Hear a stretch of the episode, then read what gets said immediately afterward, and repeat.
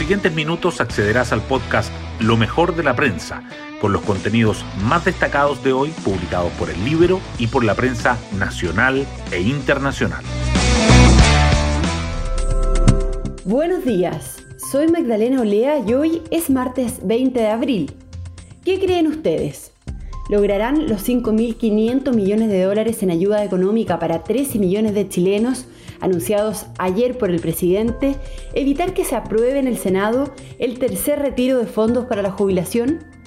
El hecho de que esta nueva inyección de recursos sea universal y sin requisitos, como lo pedían los legisladores oficialistas, logrará que todo Chile Vamos vote ordenado? Lo más probable es que las respuestas sean negativas. Todo indica que el tercer retiro se aprobará pese a todo. Última pregunta. ¿Llevará el presidente Piñera este tema al Tribunal Constitucional? Aquí las opiniones están más divididas, pero al menos Pepe Out, único diputado opositor que votó en contra del tercer retiro, cree que no, según dijo a El Libero. Ya veremos. Las portadas del día. El tercer retiro del 10% acapara los titulares. El Mercurio dice que el proyecto avanza en la comisión y se votará el jueves en sesión especial de la Sala del Senado. La tercera agrega que el presidente Piñera apuesta por ampliar el ingreso familiar de emergencia para neutralizar la iniciativa. El diario financiero subraya que el tercer retiro y la nueva recomendación de felices y forrados golpea al alza las tasas de mercado. Y el Libero entrevista a Pepe Out, único diputado opositor, que votó contra del proyecto. La situación de la pandemia sigue presente. El Mercurio destaca que Salud prohíbe exportar fármacos que se emplean en pacientes críticos para asegurar su abastecimiento, mientras que la tercera resalta que los expertos dicen que el leve descenso de los contagios podría ser un quiebre en la curva de COVID-19. El Mercurio y la tercera coinciden en dedicar su foto principal al hito de la exploración espacial en Marte. El dron Ingenuity de la NASA efectúa el primer vuelo en el planeta rojo.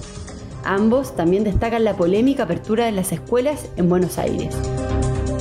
El libro resalta además tres razones a favor y tres en contra de la eutanasia. Temas del libro. El libro abre con una entrevista al director de Chile Transparente, Alberto Prech. La periodista Francisca Escalona nos cuenta.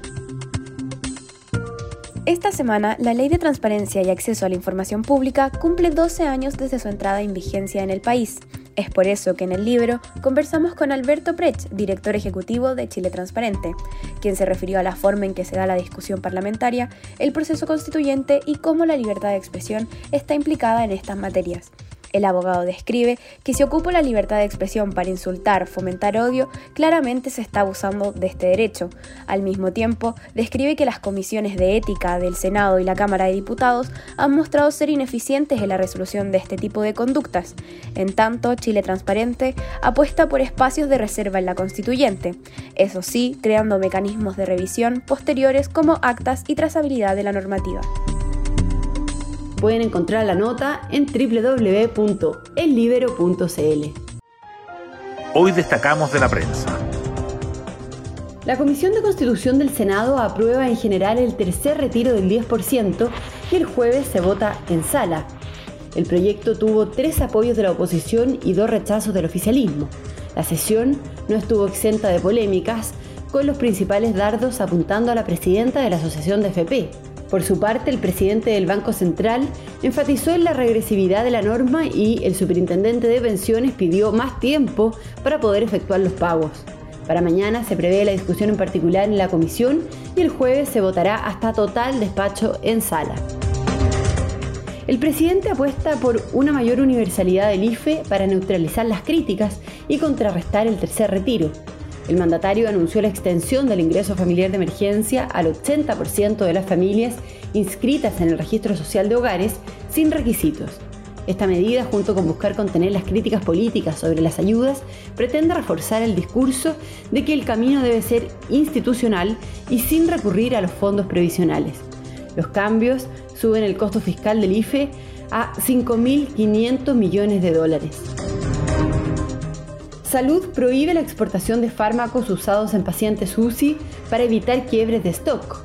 La demanda por los medicamentos necesarios para el tratamiento de internados en unidades de cuidados intensivos ha aumentado más de ocho veces desde el inicio de la pandemia. En ese contexto y en momentos en que la ocupación de camas críticas sigue al alza, Senavas adquirirá toda la producción nacional, que actualmente cubre el 70% de lo que requiere el sistema, para distribuirla entre hospitales y clínicas. Con una leve caída de la contagiosidad y los casos diarios del virus, las cifras muestran lo que podría ser un quiebre en la tendencia al alza, según las proyecciones más optimistas, o al menos una aparente estabilización de los contagios, según las opiniones más cautelosas. El Ministerio de Salud reportó ayer 6.643 nuevos casos y 100 decesos, mientras que la positividad a nivel nacional bajó del 9%. Y nos vamos con el postre del día. La U encuentra goles y un poco de fútbol antes del Superclásico. Tras un magro primer tiempo, Universidad de Chile mostró su mejor cara del torneo en la segunda mitad y superó 2-1 a Unión Española en Rancagua. La victoria primera del campeonato llega previo al partido contra Colo Colo. Bueno, yo me despido, espero que tengan un muy buen día martes y nos volvemos a encontrar mañana en un nuevo podcast, Lo mejor de la prensa.